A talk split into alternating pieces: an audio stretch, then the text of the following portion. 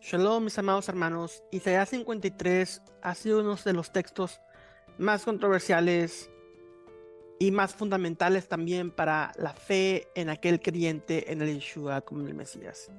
Isaías 53 es aquel texto donde el Mesías es expresado como aquel que sufre, como aquel hombre de dolores que muere y que carga los pecados del pueblo de Israel, las enfermedades, a lo largo de la historia ha sido controversial en el judaísmo ya que algunos rabinos modernos actuales enfatizan que Isaías 53 no habla del Mesías.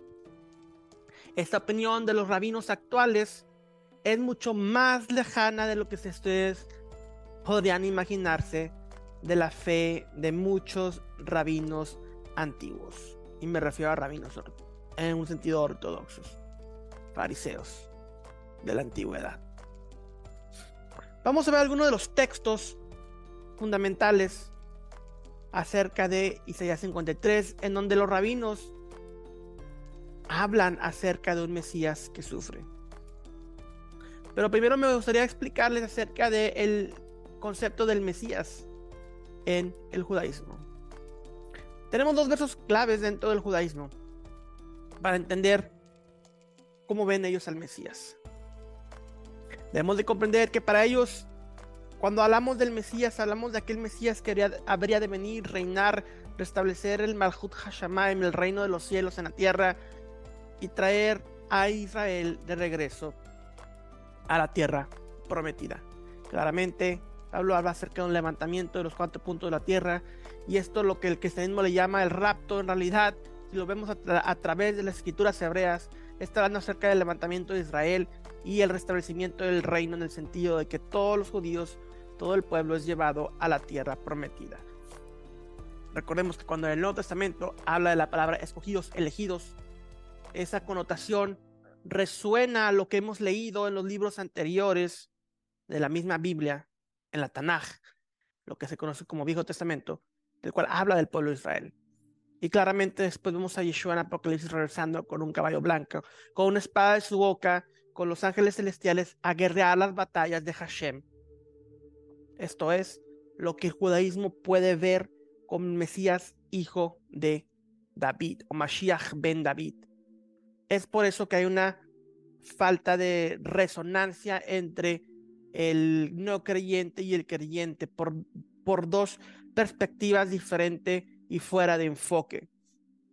Nosotros conocemos a lo que ellos le llaman Mashiach ben David, es para nosotros la segunda venida de nuestro Mesías, Yeshua. Y el texto fundamental para ellos es Daniel 7:9, seguí mirando hasta que se establecieron tronos. Y anciano de días, Mim se sentó, sus vestiduras eran blancas como la nieve, y su cabello era como la lana pura. Su trono llamas de fuego, y sus ruedas fuego abrasador el carruaje divino, la mercaba. Entonces ellos ven a este Mesías triunfante que se le da el reino, la autoridad a este hijo de David para venir a establecer el reino. El día de hoy estaremos hablando acerca de la perspectiva diferente dentro del judaísmo acerca del Mesías, no el que sufre, no Mashiach ben David, sino aquel que se le llama Mashiach ben Yosef o Mashiach ben Efraim dentro de la literatura rabínica uno de los textos que el Talmud usa hablar acerca de este Mesías es Zacarías 9:9, donde dice: Regocíjate de sobremanera, hija de Sión, da voces de júbilo, hija de Jerusalén. Tu rey viene a ti justo y dotado de salvación, humilde, montado en un asno, en un pollino, hijo de asna. Claramente vemos esta profecía cumplida en el Nuevo Testamento, en el Brit Hadashah, donde Yeshua entra en la entrada triunfal con un pollino, hijo de asna montado sobre. Entonces vemos a este Zacarías 9:9 hablando de un Mesías humilde, el Mesías sufriente. A este Mesías de Zacarías 9:9 se le llama Mashiach ben Yosef. Los rabinos hablan del Talmud y dicen, si Israel, es, si Israel es digno, vendrá sobre las nubes, Daniel 7:9. Si no es digno, vendrá humilde montando sobre un burrito, hijo de Asna. Es la forma en la que el judaísmo pudo reconciliar estos versos y estos dos conceptos eh, entendidos por ellos dentro de toda la profecía, dentro de toda la Tanaj. Dijeron, esto no puede ser una misma persona, una misma persona no puede morir y una persona no puede reinar. Son dos Mesías diferentes lo que estamos viendo, dice el judaísmo tradicional. Pero nosotros como creyentes, a la luz de la revelación del Buddha del libro de Apocalipsis, podemos entender y las palabras del santo Mesías, ungido de Dios, podemos entender que no se trata de dos Mesías diferentes, sino se trata de un mismo Mesías viniendo una primera vez y regresando una segunda vez. Así como Midrashim dice, lo veremos y después no lo veremos y después se revelará, así como Moisés.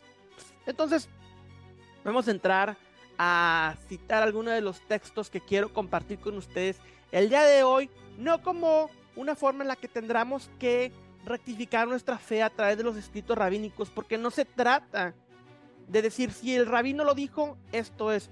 Los rabinos son seres humanos que también tienen fallas y también tienen eh, bendiciones y sabiduría, pero nuestra fe como creyentes en Yeshua no puede ser fundamentada por medio de los rabinos del pueblo de Israel. Por eso tenemos un rabino, dicen, no llamen a otros rabinos. Él es nuestro rabino. No que esté mal que existan rabinos mesiánicos, rabinos ortodoxos, sino que el rebe, como en el Hasidú, como en el judaísmo hasídico se conoce, es el rebe, el jefe o el líder de los rabinos. Nuestro rebe es Yeshua, es el que debe de dictaminar nuestra fe, nuestras creencias, nuestro comportamiento. Sus palabras es nuestra ley, nuestro mandamiento, agua de viva y esperanza para nuestro corazón. Y si el Mesías murió, nosotros también resucitaremos con él, porque esa muerte es la que nos da y nos trae la esperanza de la resurrección, ya que al tercer día, como lo vemos en las escrituras, el santo Mashiach resucitó. Y nuestra esperanza de vida eterna. Pero bueno, vamos a comenzar con el Talmud de Babilonia, con Sanedrín 98, donde dice, Rab dijo, el mundo fue creado solo para David. Samuel dijo, para Moisés. Rabbi Yohanan dijo, por el propósito del Mesías. Y los rabinos se preguntan aquí, ¿cuál es su nombre? El nombre del Mesías. Comienzan los rabinos a interactuar y preguntarse, ¿cómo se llama el santo Mesías? La escuela de Rabbi Shila dijo, su nombre es Shiloh, porque está escrito hasta que venga Shiloh. Y claramente vemos que Shiloh está citando Génesis 49, 10, Bereshit. La escuela de Rabbi Yanai dijo, su nombre es Ginon, porque está escrito, su nombre perdurará para siempre. Cada vez que el sol estaba, su nombre es Ginon. Y ya hablaba en el pasado, hace varios años, acerca de Ginon y cómo es la conexión entre el cielo y la tierra por medio de la gematría, por medio de las letras del nombre de, Ginon y el, Yod, Hebab, He, el tetagramatón. Y esto, obviamente, el rabino eh, Ginai está citando Salmo 72, 17. La, la, escuela de Rabí Hanina sostuvo, su nombre es Hanina. Como está escrito, donde no te daré Hanina, citando Jeremías 16:13. Otros dicen, su nombre es Menahem, hijo de Ezequías, porque está escrito, porque Menahem, que en español significa el consolador, el consolador que aliviará mi alma está lejos, citando a Lamentaciones 1:16. Los rabinos dijeron, su nombre es el erudito leproso. El erudito leproso, el sabio con lepra, el sabio leproso. ¿Por qué dicen eso los rabinos? Vamos a leer lo que continúa citando Sanedrín. Porque está escrito, ciertamente, Él llevó nuestras enfermedades y cargó con nuestros dolores, sin embargo lo tuvimos por leproso, herido de Dios y afligido. Y es evidente que los rabinos están citando Isaías 53.4. Entonces vemos a los rabinos en el Talmud argumentando cuál es el nombre del Mesías.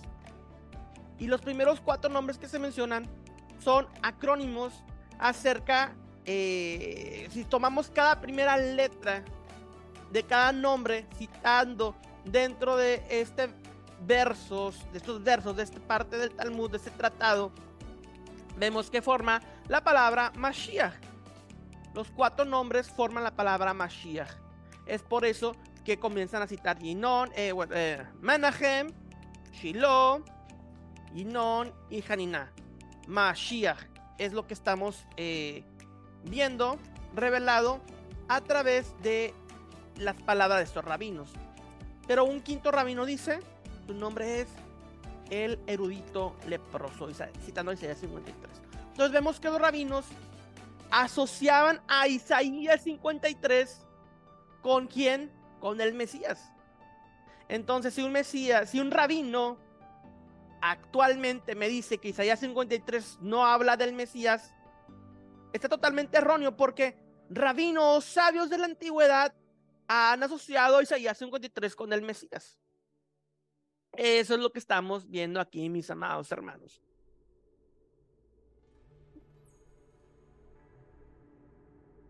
Hace unos años, en mi paso por las sinagogas no mesiánicas, sinagogas más tradicionales dentro del área de conjunto de ciudades donde vivo, aquí en el Valle de Texas, en el Río Grande Valley, eh, visité la pequeña sinagoga reformada de mi ciudad. No hay muchos judíos en el área donde yo vivo.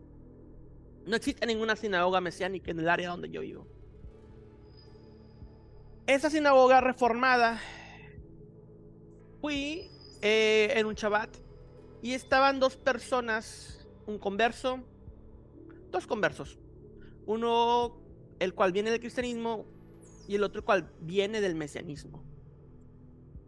Hablando con una señora, llegué, me incorporé a su, entre comillas, estudio.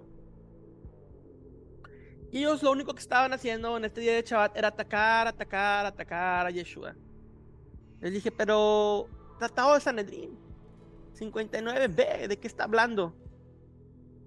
Desconocían lo que el Talmud habla y la relación y la cita bíblica de Isaías 53.4 dentro de este texto rabínico. Y es uno de los problemas que tenemos. Uno, esas personas conversas o personas que vienen del judaísmo que se la pasan atacando la fe en el Mesías Yeshua. Y dos, estos conversos y mismos rabinos ignorando los mismos textos, los cuales citan y asocian a Isaías 53 con el santo Mesías de Israel. Pero continuemos dando evidencias acerca del el Mesías dentro de esto. El Zohar, uno de los textos místicos del judaísmo tradicional, habla acerca del Santo Mesías. Incluso hay muchas citas de el Zohar. Yo tengo aquí eh, eh, el Zohar y el comentario, y ese es un libro ortodoxo, y el comentario de de este traductor al inglés, porque el Zohar está escrito en arameo, cita al Nuevo Testamento en versos del Zohar. Entonces vamos a hablar acerca del Zohar y qué es lo que dice acerca del Santo Mesías. Zohar volumen 11, 212a. Hay en el jardín del Edén un palacio llamado el Palacio de los Hijos de la Enfermedad. En este palacio, el Mesías entra. Y él convoca cada dolor y cada castigo de Israel. Todos vienen y descansan sobre él. Todos estos pecados y todo este dolor y todo este castigo descansa sobre el santo Mesías. Continúa el Zohar y dice, y si no hubiera sido así, si él no los hubiera cargado sobre sí mismo, ninguna habría sido capaz de soportar los castigos de Israel por las transgresiones de la Torá, como se ha escrito. Ciertamente nuestras enfermedades las llevó él. Isaías 53, 4. Una vez más, Isaías 53, 4, los textos místicos del judaísmo rabínico, he citado. Una vez más, Isaías 53 es asociado con el Mesías, con la muerte, con cargar y con llevar los pecados del pueblo de Israel. Y existe otro pasaje dentro del Zohar donde dice que antes los pecados eran expiados por medio del templo, pero que ahora sin el templo el Mesías es el quien expía los pecados del mundo. Pasemos y regresemos al Talmud de Babilonia. Vamos a Zuka 52a. La Gemara pregunta, concedido según el que dijo que el lamento por el Mesías Ben Yosef que fue asesinado ese sería el significado de lo que está escrito en este contexto. y me mirarán porque me han traspasado y harán duelo por él como quien se lamenta por un unigénico. Zacarías 12:10. Entonces vemos que dentro de ese contexto acerca de cómo eh, el Yes de o la inclinación maligna es eliminada o asesinada por Dios, vemos que el mismo eh, Talmud habla y asocia Isaías, eh, perdón, Zacarías, asocia Zacarías 12:10, un texto mesiánico, el cual el Mesías es traspasado y el pueblo de Israel se lamenta por él. Ese texto mesiánico es asociado con el santo Mesías. Entonces, vemos que el Mesías es traspasado y muere. Y hay otro texto también donde dice que el Mesías es resucitado, el Mesías Ben Joseph es resucitado por el Mesías Ben David. Entonces, asociando a Isaías 53 y la muerte sufriente. Entonces vemos que el Mesías sufre, que el entendimiento de los rabinos antiguos era que Isaías 53 hablaba de Yeshua. Y claro, yo, yo entiendo perfectamente el contexto histórico, si leemos Isaías 53, los capítulos anteriores, habla acerca del pueblo de Israel como aquel pueblo, como aquel siervo de Dios. Pero eso no quita o demerita que dentro de, de la exegesis judía, lo literal del texto tenga otro significado más profundo, más místico, el cual no contradice que Israel sufre, sino cual tiene una profundidad espiritual la cual habla del Mesías, la cual evidentemente es interpretada y manifestada por medio de los rabinos del pueblo de Israel. Vamos a terminar con Hechos 26 al 40. En cuanto a Felipe, un ángel del Señor le dijo, ve al sur por el camino del desierto que va de Jerusalén a Gaza. Entonces él prendió su viaje y se encontró con el tesorero de Etiopía, un eunuco de mucha autoridad bajo el mando de Candace, la reina de Etiopía. El eunuco había ido a Jerusalén a adorar y ahora venía de regreso. Sentado en su carruaje, leía en voz alta el libro del profeta Isaías. El Espíritu Santo le dijo a Felipe, acércate y camina junto al carruaje. Felipe se acercó corriendo y oyó que el hombre leía el profeta Isaías. Felipe le preguntó, ¿entiendes lo que estás leyendo? El hombre contestó, ¿y cómo puedo entender a menos que alguien me explique? y le rogó a Felipe que subiera al carruaje y se sentara junto a él. El pasaje de la escritura que leía era el siguiente. Como oveja fue llevado al matadero y como cordero en silencio ante sus transquiladores no abrió su boca. Fue humillado y no le hicieron justicia. ¿Quién puede hablar de sus descendientes? Pues su vida fue quitada de la tierra. El eunuco le preguntó a Felipe, dime, ¿habla el profeta acerca de sí, acerca de sí mismo o de alguien más? Entonces, comenzando con esta misma porción de la escritura, Felipe le habló de la buena noticia acerca de Yeshua. Felipe le dijo que aquel siervo que sufría es Yeshua. Mis hermanos, aquí les voy a dejar al final del video otro video que hice acerca de códigos bíblicos dentro de Isaías 53, donde nos revela que el que sufre es Yeshua dos palabras en códigos bíblicos aparecen en Isaías 53. Yeshua Shemi. En español es traducido como Yeshua es mi nombre. En Isaías 53, oculto dentro del hebreo, el Mesías dice Yeshua Shemi. Yeshua es mi nombre. Veamos como Felipe, el cual puede revelar por medio de la unción y la sabiduría, el conocimiento y el amor del Espíritu Santo, que Isaías 53 no habla del profeta, sino de alguien más. Y ese alguien más era nuestro santo Mesías Yeshua de Israel. Bendiciones para todos. Shalom, shalom.